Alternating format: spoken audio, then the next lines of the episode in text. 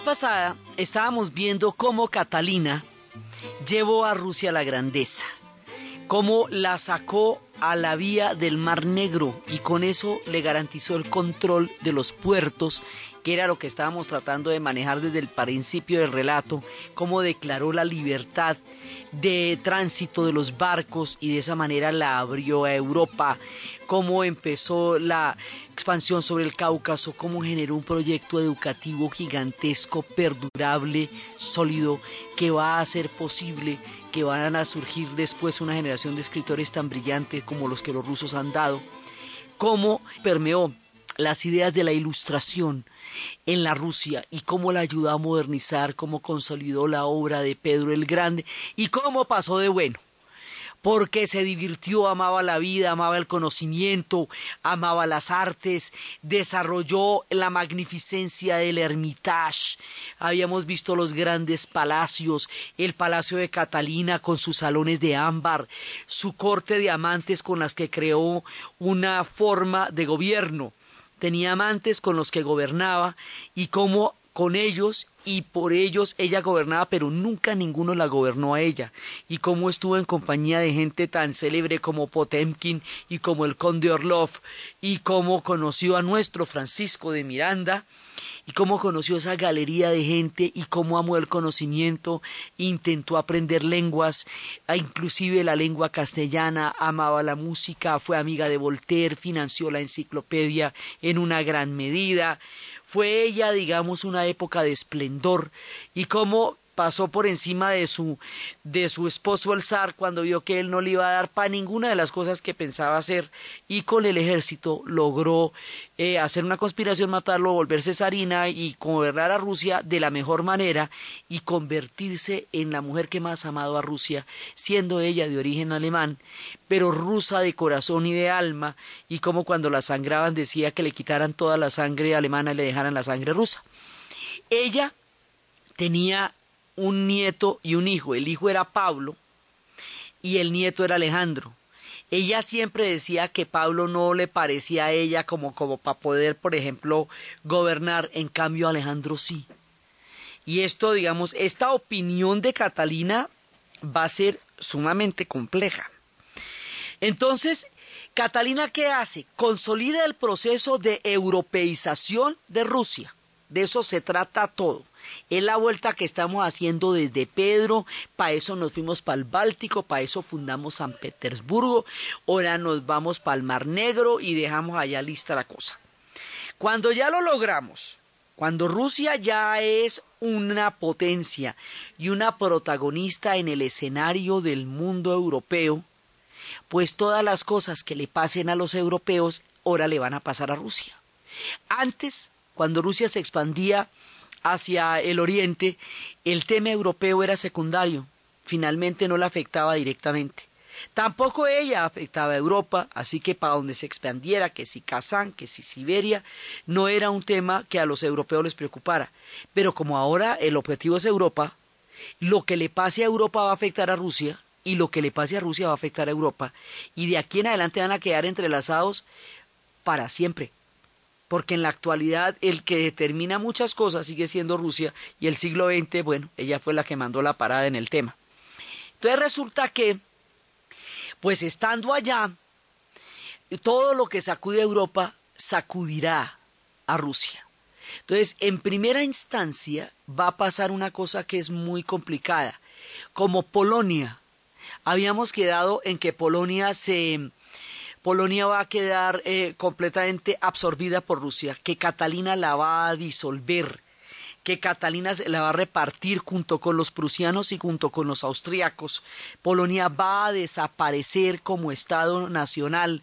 Polonia va a quedar atomizada después de haber sido Polonia una gran, gran nación, después de haber sido un ducado importantísimo, después de haberle dado sopa y seco a los rusos, después de haberlos dominado durante toda la época de la dinastía de los Rurik, después de haber sido los enemigos fundamentales de Iván, ahora, habíamos visto, se volteó la torta y Polonia queda bajo el, eh, el sometimiento de Rusia y no al revés. Al meterse en Polonia y al coger a toda Polonia como parte en la repartición del territorio ruso, pues los problemas que tengan Polonia, los polacos, los van a heredar los rusos. El primero, el problema del nacionalismo porque el nacionalismo polaco va a ser una característica absolutamente fundamental de aquí en adelante por obvias razones. Se los repartieron, los desbarataron y los tienen en condiciones de sometimiento. Por eso eso va a empezar a templar ese espíritu polaco tan curioso, tan sufrido. Y por el otro lado, en Polonia hay una enorme, gigantesca y gran cantidad de población judía. Porque los polacos, para el siglo XIII, cuando la Universidad de Cracovia era uno de los centros de conocimiento más importantes de toda la Europa oriental, tenían una política de apertura y una política de, de puertas abiertas con las comunidades judías y con otras muchas comunidades, la cultura de los judíos en Polonia es antigua, es poderosa, es muy fuerte. Ellos duraron siete siglos en Polonia hasta la época del holocausto. Por eso dicen que para ellos es una tragedia que se conozca su presencia en Polonia solo cuando desaparecieron, que fue en la época del holocausto, en la Segunda Guerra Mundial, cuando llevaban siete siglos allá, y en los siete siglos habían hecho maravillas porque es donde la cultura judía se ve en toda su magnificencia y en todo su poder creador, es en Polonia y es particularmente en Cracovia. Y es allá, en esta Cracovia, donde está el tema judío que se va a enfrentar a una vieja tradición antisemita rusa y va a generar mucha tristeza para este pueblo.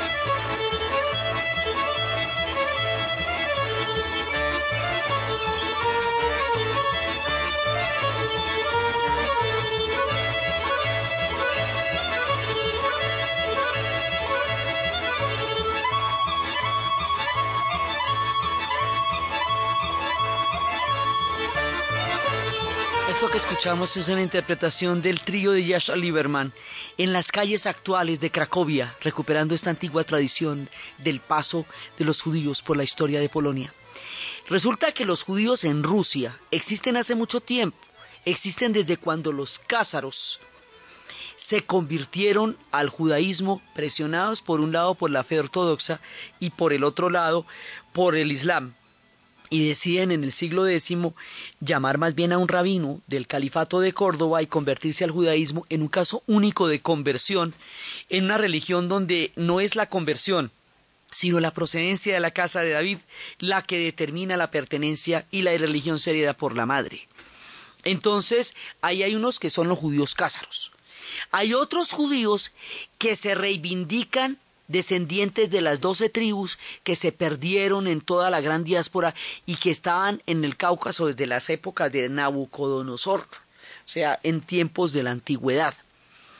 Hay una cantidad de diferentes asentamientos judíos, tanto en Rusia como en Polonia. Lo que pasa es que como Rusia es tan grande, pues siempre eran una pequeña minoría. Pero si nos vamos a juntar con el territorio polaco, en Polonia son muchos, muchísimos. Entonces, al heredar Polonia, heredan la gran y enorme comunidad judía que hay en Polonia, que se suma a la comunidad judía que hay en Rusia, y ya se empieza a volver una cuestión bastante más grande a nivel de tamaño de población y bastante más fuerte. Entonces resulta que en Rusia había una tradición antisemita del lado oscuro de la fuerza de los pueblos, el lado oscuro que son los prejuicios, por la misma razón que hubo antisemitismo en Europa Occidental. Porque como las dos religiones vienen de lo mismo, tanto los ortodoxos como los católicos vienen de Cristo. Entonces, el tema de la muerte de Cristo y la entrega de Cristo al tribunal romano y la crucifixión le cae a los judíos desde el punto de vista del antisemitismo porque no reconocieron en él al Mesías, siendo ellos el pueblo elegido y el que fundamenta todas las tradiciones antiguas del, Antiguo Testamento, ¿sí? el, tronco de todas las religiones madres del monoteísmo, del, del judaísmo, del cristianismo, del islam, todo viene de ahí, y entonces el pueblo que protagoniza eso en el momento en que llega Jesús no lo reconoce como el Mesías y lo entrega en un proceso religioso y político a los romanos. Esto, cuando los judíos sean expulsados del templo de Jerusalén por los romanos, va a hacer que los unos de ellos se vayan hacia España, Sefarat, se llamarán sefarditas y tendrán la piel aceituna, y otros se irán a Alemania, a un lugar que se llama al este del Rin, Ashken, y los del este del Rin se van a llamar Ashkenazis. Entonces los judíos van a estar en Europa durante los dos mil años de la diáspora y van a sufrir un antisemitismo intenso y terrible, los van a juzgar, no los van a dejar hacer parte de los oficios, los van a meter en guetos, todas esas historias que hemos contado muchas veces en nuestros relatos de historia del mundo. Eso mismo pasa en Rusia, igualitico. El mismo antisemitismo que hemos estado viendo en Francia y en Europa Occidental y todo eso también se da en Rusia. Y por lo mismo. Porque la fe ortodoxa y, los católicos en eso están totalmente de acuerdo. Entonces, desafortunadamente están de acuerdo en, un punto de, incomprensión y de intolerancia. Entonces, en Rusia va a haber una política antisemita clara, estatal, oficial. Y esto va a hacer que ellos tengan que vivir en unas determinadas aldeas como especies de guetos, que tengan que vestirse de una manera distintiva, que tengan una cantidad de prohibiciones y de restricciones para sus oficios, para sus habilidades, para sus talentos, que no pueden ser en una época, no pueden ser carpinteros, en otra época no pueden ser otra cosa. Lo que son las leyes de Nuremberg, que serían el mayor escándalo cuando comenzó Hitler su gobierno del Tercer Reich, eran casi una legislación permanente en Rusia. Y había una práctica aterradora que era una práctica de asolar, matar y maltratar y violentar a las comunidades judías como en tanto les diera la gana y como les diera la gana según las políticas oficiales y eso se llamaban los pogroms. Y el, lo, grave además es que la palabra pogrom es, rusa. Entonces, aquí hay una tradición terrible de mucho tiempo que para el siglo XIX, estamos entrando en el siglo XIX, y el siglo XIX va a ser esplendoroso en Rusia. Va a tener cualquier cantidad de cosas, va a ser explosivo, fanático, febril, maravilloso, romántico, musical, de todo lo que ustedes quieran. Digamos, si hay una aventura impresionante es el siglo XIX en Rusia. Pero entre las cosas que también pasan, aparte de todas las luces y el brillo que va a tener Rusia en esa época, es que en el siglo XIX el antisemitismo se va a, organizar y a reglamentar mucho más y va a ser muy duro sobre las comunidades judías. En esa época, cuando empezaron a hostilizarlos tanto, cuando la vida fue tan difícil para ellos, es que tiene lugar histórico una película que hizo época, uno de los grandes musicales de Hollywood, cuyo relato es tierno, emotivo, eh, hollywoodense, bonito, pero la historia es profundamente amarga porque el momento que está pasando la vida para los judíos es muy difícil. La película se llama Un violinista en el tejado.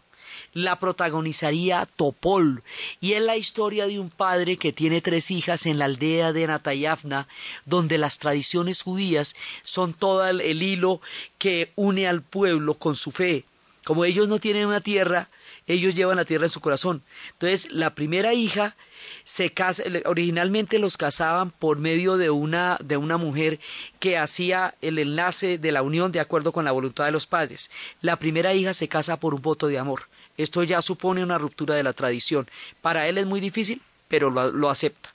La segunda hija se casa con un judío que va a empezar la revolución pero en el siglo XIX, y que se va lejos y se va de Tel.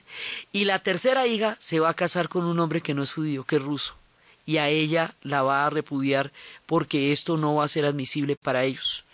Y finalmente, después desbaratan toda la aldea y la van a, la van a acabar como hicieron con miles de aldeas. Y muchos de ellos se van para Estados Unidos y muchos de ellos crearán un poder de lobby que hoy tienen gigantesco dentro de la formación de la nación americana procedentes de esas tierras. Esta película, que como película es muy bella, y su banda sonora es muy linda, sería conocida por la canción de Topol, que recorrió durante mucho tiempo no solo las salas de cine, sino los espacios radiales y que se inmortalizó con este personaje, que es una representación de la buena fe, de la esperanza y de la consecuencia de un hombre con su fe.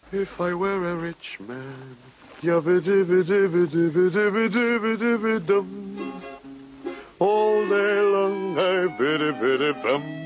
If I were a wealthy man, I wouldn't have to work hard.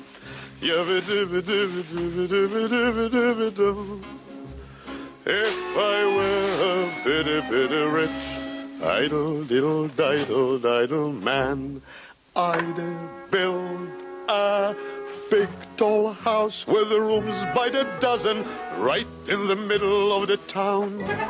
A fine tin roof with the real wooden floors below.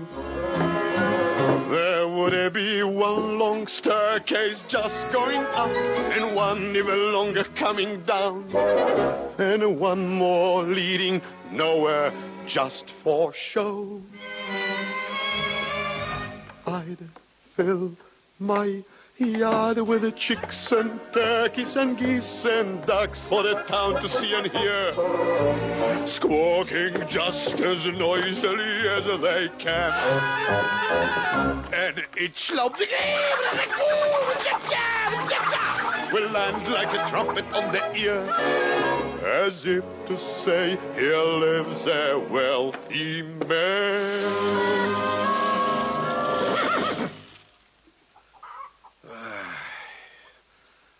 If I were a rich man, yabba dibby dibby dibby dibby dibby dibby dum.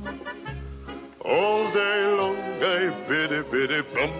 If I were a wealthy man, I wouldn't have to work hard. Yabba dibby dibby dibby dibby dibby dibby dum. If I were a bitty, bitty rich. Idle, diddle, diddle, diddle, man. I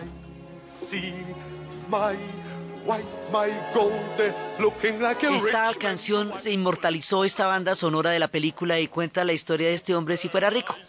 Porque la vida era precaria, austera, difícil, dura para ellos. Pero se presenta como un hombre profundamente feliz porque está contento con su familia, con Dios, con las tradiciones y con el mundo en el que él vive y con los violinistas en el tejado y con las historias que están a su alrededor y muestran, digamos, el micromundo que alcanzan a crear en medio de una Rusia que es hostil a su cultura pero que les alcanza para ser felices con lo que tienen, aunque no le molestaría para nada ser un hombre rico y tener si fuera un hombre rico, todo el mundo le pararía bolas, le creería lo que dicen, tendrían escaleras de servicio y otras para aparentar, eh, tendría doble papada y su mujer muchos criados, y es toda una fantasía sobre si fuera rico este hombre que es un personaje emblemático, Topol. Entonces, la historia va contando todo eso y va contando las leyendas y cómo son los oficios y todo eso, y la película es muy bella, pero la historia de los judíos en Rusia es muy dolorosa cuando llegaron a tener este tipo de aldeas, cuando llegaron a sentarse.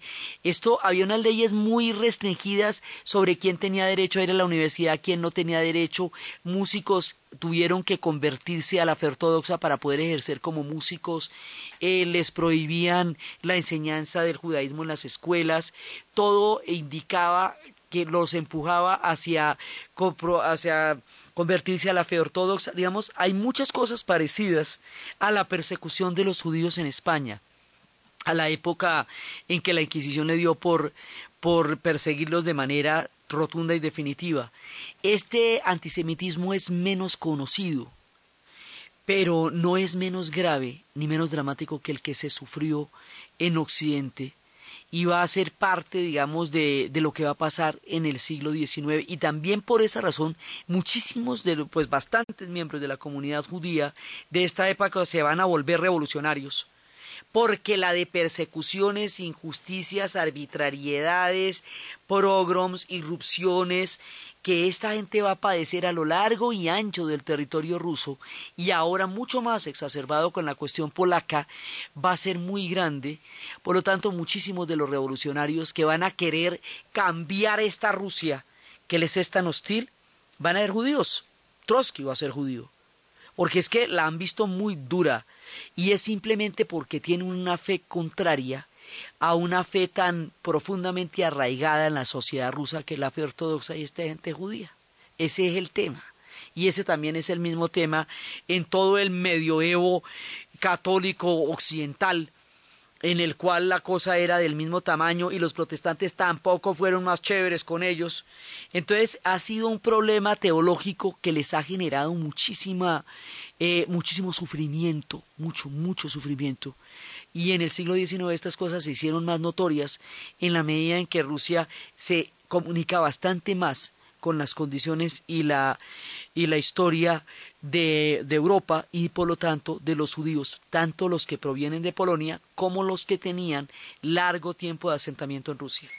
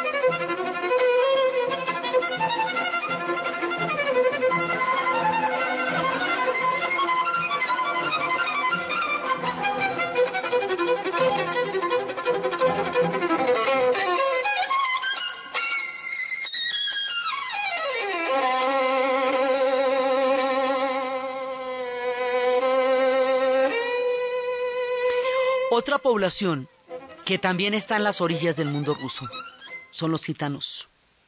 Los gitanos vienen del el norte de la India. Ahí es donde se les identifica por primera vez del Rayastán. Después van a atravesar, hay una ruta que va por Europa, en donde ellos van a atravesar por Egipto y se llamarán egiptanos, por Hungría y se llamarán cíngaros, porque donde quiera que ellos aparecen la gente los llama como los de donde los ve. Cuando lleguen a Flandes se llamarán flamencos. Cuando lleguen a España se llamarán calé. Entonces hay todo un camino de los gitanos que va a llegar a Europa y va a llegar a España y le va a dar a España un contenido muy importante de toda su identidad, pero hay otra ruta que va para arriba, que son los gitanos rusos. Esos gitanos rusos, los que tienen los espectáculos con los osos, esos gitanos también son una parte importante de la nación rusa. Son marginales por lo mismo, porque los gitanos no le rinden tributo a nadie, no le comen cuento a nadie, eh, son menos complicados, pero de todas maneras ellos son cristianos. Entonces no tienen el, el, el choque de fe que van a tener en el caso de los judíos, pero su forma de vida libre y al cielo abierto también choca en Rusia. Entonces, pero ellos también forman una parte de la identidad y una parte muy importante de la música de los gitanos en el mundo viene de Rusia.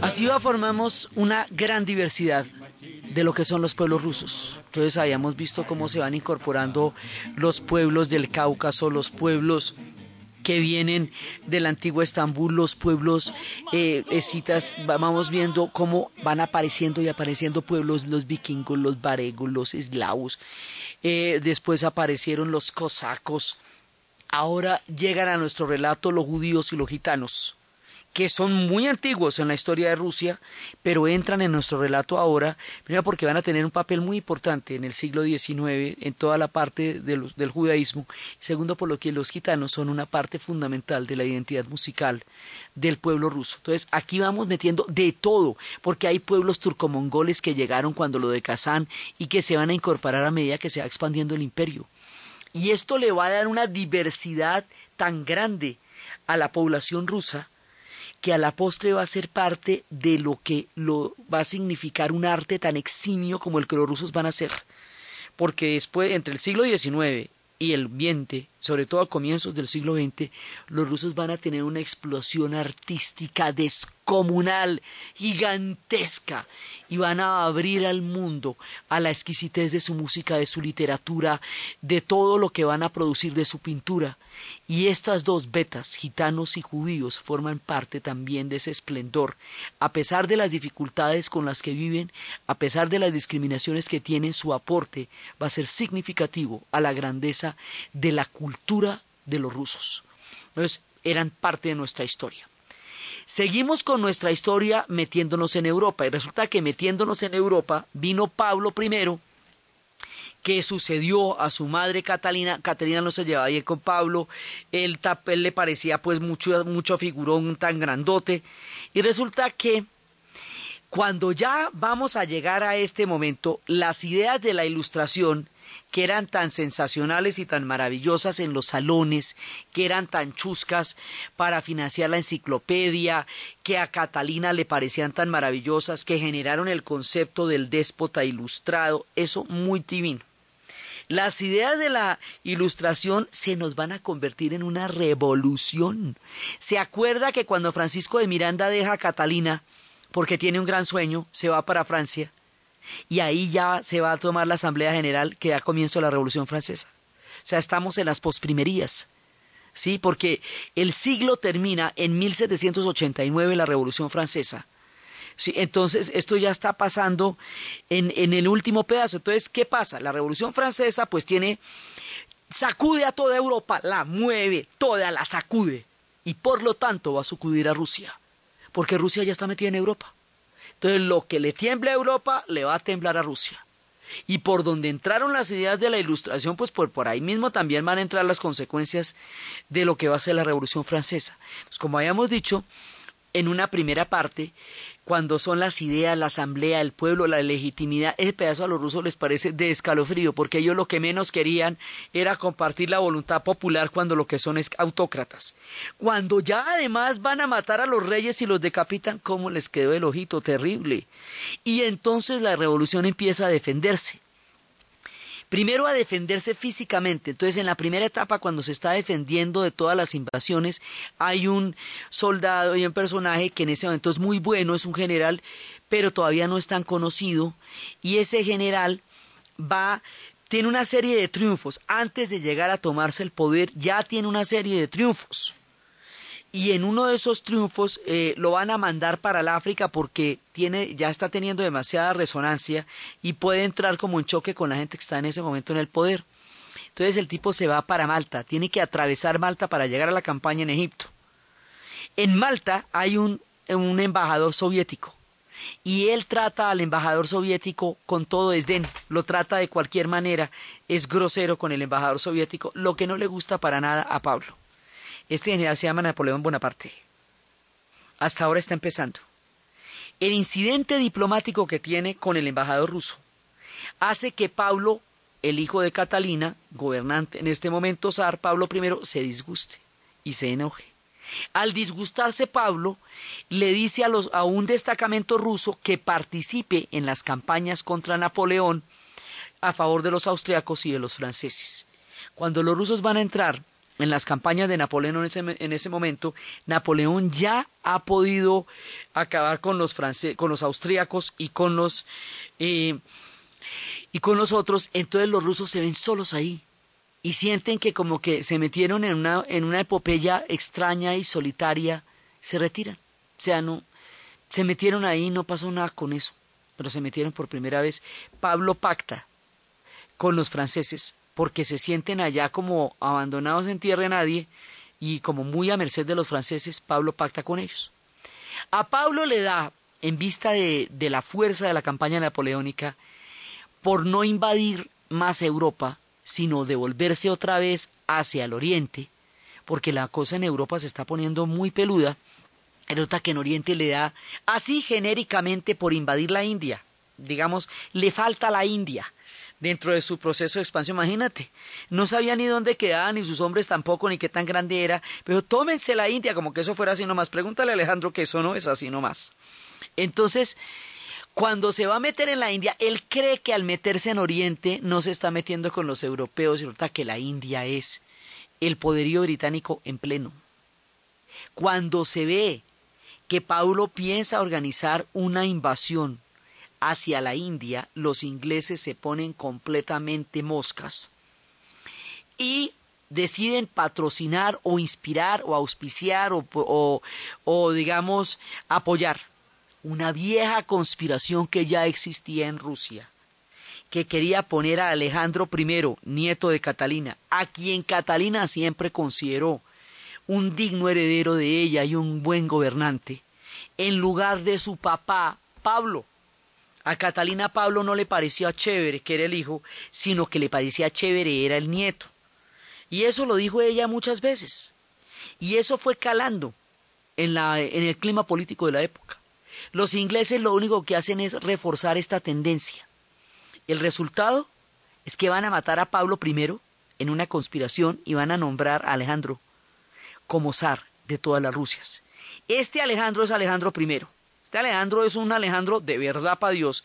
Y era divino, tan chusco, que Napoleón decía cuando lo conoció que si él fuera mujer se enamoraría de él. Entonces, a ese personaje es al que le van a tocar uno de los episodios más decisivos en la historia de Rusia y en la historia del mundo, las guerras napoleónicas. Entonces hay una primera etapa donde una escaramuza con los rusos, con los franceses, que sin pena ni gloria.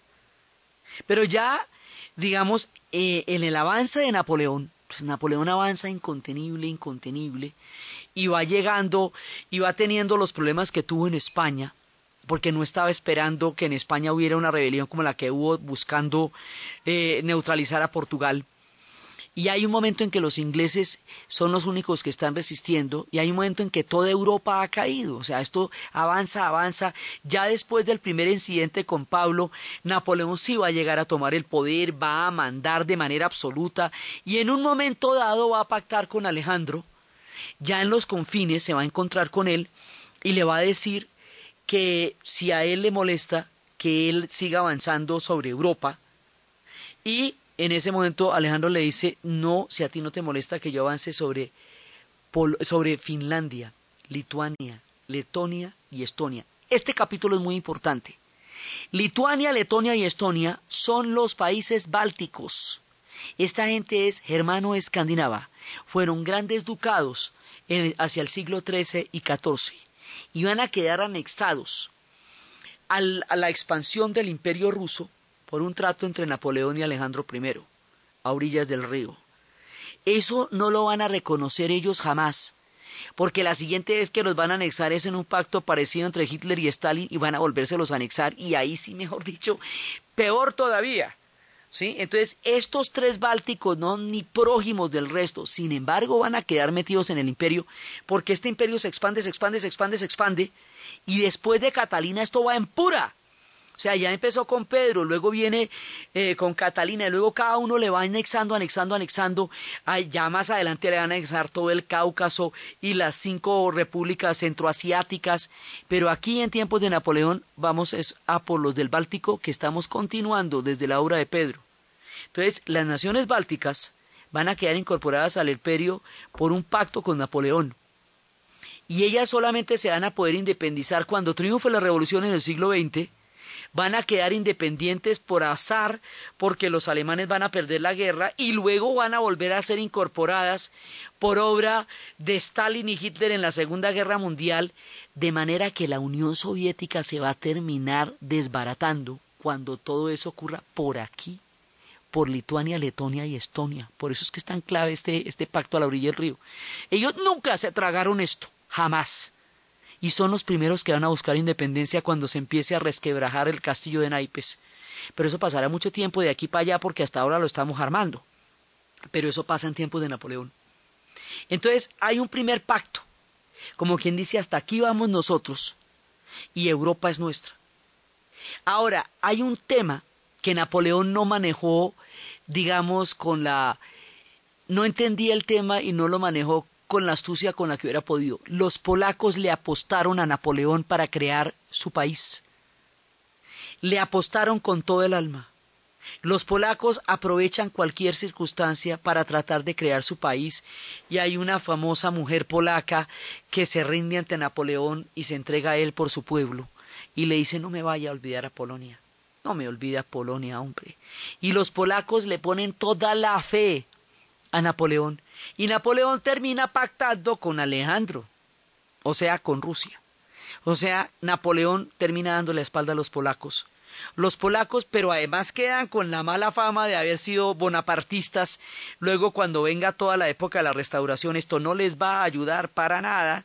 Y entonces, si de pronto Napoleón apoya a los polacos, la cuña que eso hubiera producido en Rusia es muy grande porque era un tema muy álgido y lo va a seguir siendo de aquí en adelante, pero les da la espalda. Y después, cuando Napoleón se sienta desesperado, va a avanzar a donde no tenía que meterse, a buscar lo que no se le había perdido, a donde nunca tendría que haber llegado y a donde lo esperaba la amargura, la derrota y el frío, a las estepas rusas. Entonces resulta que Napoleón había pactado con Alejandro que no se iba a meter en Rusia. Y eso, eso lo habíamos creído. Lo mismo va a pasar cuando Stalin pacta con Hitler, que es el mismísimo demonio, y cree en ese pacto que Hitler no lo va a invadir. Y a pesar de que todo el cuerpo de inteligencia y de espionaje le dice que hay movimientos de tropas muy sospechosos en la frontera, Stalin cree hasta el final que Hitler no lo va a invadir porque cree en la validez de ese pacto. Entonces, estas dos circunstancias se van a repetir en la historia. Y estas dos circunstancias, muy dramáticas ambas, van a hacer que Rusia se vuelva grande, gigantesca, porque a la postre serán los rusos los que van a ser los artífices de la derrota final de Napoleón Bonaparte, aunque él vaya a caer en Waterloo, aunque lo arresten y lo lleven al Elba, se salga del Elba y, se, se, enfrente con los ejércitos y después caiga en Waterloo, el ejército se ve diezmado completamente es en Rusia. El tema con Inglaterra siempre estaba a la orden del día y él había perdido la flota en Trafalgar, así que no podía contar con los mares. Y se va a meter en Rusia. Y en Rusia es donde va a encontrar primero una batalla, que es la batalla de Bordino, que por un pelito la ganan los franceses, por un pelito porque había un destacamento español que quería ponerse del lado de los, de los rusos, porque ellos tienen más que ver con los rusos por católicos y por su estructura que con Napoleón, que en ese momento estaba pasando a cuchillo a la gente en Francia. Y resulta que Napoleón los ve desde lejos y dice que los apoyen, y los apoyan todos los demás, y ese destacamento termina haciendo la diferencia, cuando en realidad lo que iba a hacer era pasándose al, al lado de los rusos, y eso digamos es como una de las ironías de la batalla de Bordino. La campaña de Napoleón en Rusia va a ser una campaña gigantesca. Y resulta que Napoleón, cuando los rusos pierden, se retiran. Nunca se rinden, se retiran. Se retiran. Y aquí va a dar Alejandro la orden, la orden más brava de todas, la orden que el pueblo ruso, solo el pueblo ruso puede cumplir. Tierra arrasada. O sea, una vez que lleguen los, los ejércitos napoleónicos, usted se va, se va con todo lo que tiene y lo que no puede lo quema. De manera que a medida que los ejércitos vayan avanzando, usted se va a ver cada vez más y más solitario y cada vez más, más y más desolado. En una de estas entran a Moscú y la queman y con eso no sacan nada. Ya que a Moscú la han quemado varias veces, no pasa nada. Siguen avanzando, no pasa nada. Siguen avanzando los inviernos más fuertes y no pasa nada y la estepa se los va a empezar a tragar y los rusos se van yendo y yendo y yendo. El episodio de las guerras napoleónicas, la batalla de Bordino, lo que eso significa para el pueblo ruso y todo lo que va a rodear este, esta parte de la historia, está escrito magistralmente por León Tolstoy en La Guerra y la Paz. De eso se trata esa gigantesca novela, La Guerra y la Paz. Entonces, Napoleón sigue avanzando y avanzando y avanzando, y ahí empieza a desbaratarse todo su ejército.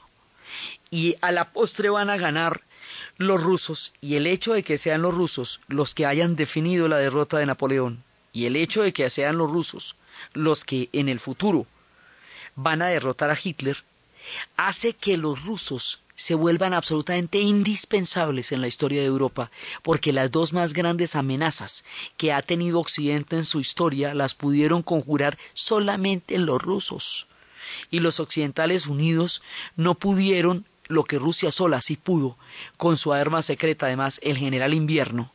Y ahí es cuando Europa se pellizca y se da cuenta hasta dónde los rusos son capaces de librar batallas y son capaces de enfrentar enemigos formidables. Y el resultado final de estas guerras también le va a dar a los, a los rusos un sentido de autoestima muy poderoso porque no era cualquier cosa lo que ellos habían logrado sacar adelante. Ellos habían logrado derrotar a Napoleón cuando se dan cuenta lo van a, a diezmar sus ejércitos. Hay unos mapas de poblaciones, de cuánta gente sale de Francia para las campañas, y eso es un mapa gruesísimo, gruesísimo de soldados por todas partes, y hay otro de cuántos se devuelven y son cuatro gatos. Ahora, en Rusia también se presenta la dicotomía que se presentaba en España con los afrancesados, porque los hay que quieren las ideas de la modernidad, porque estos ejércitos van liberando los siervos y le van dando oportunidad a los campesinos cuya situación era increíblemente triste y miserable. Pero a la vez están quemando a la Santa Madre.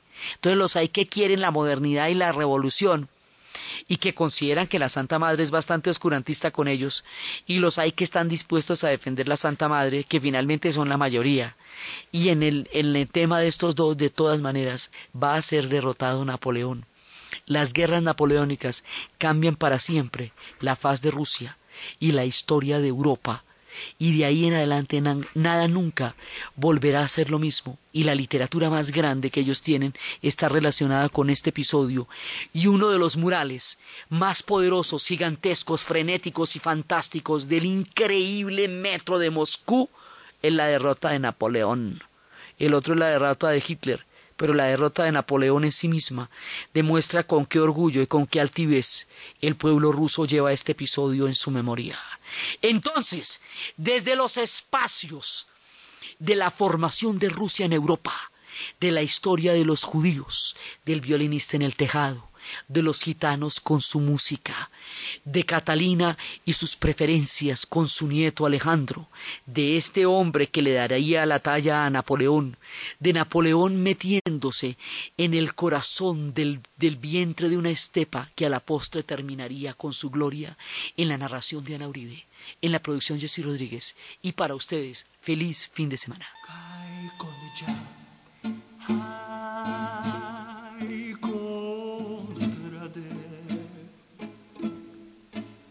мій робах ленете.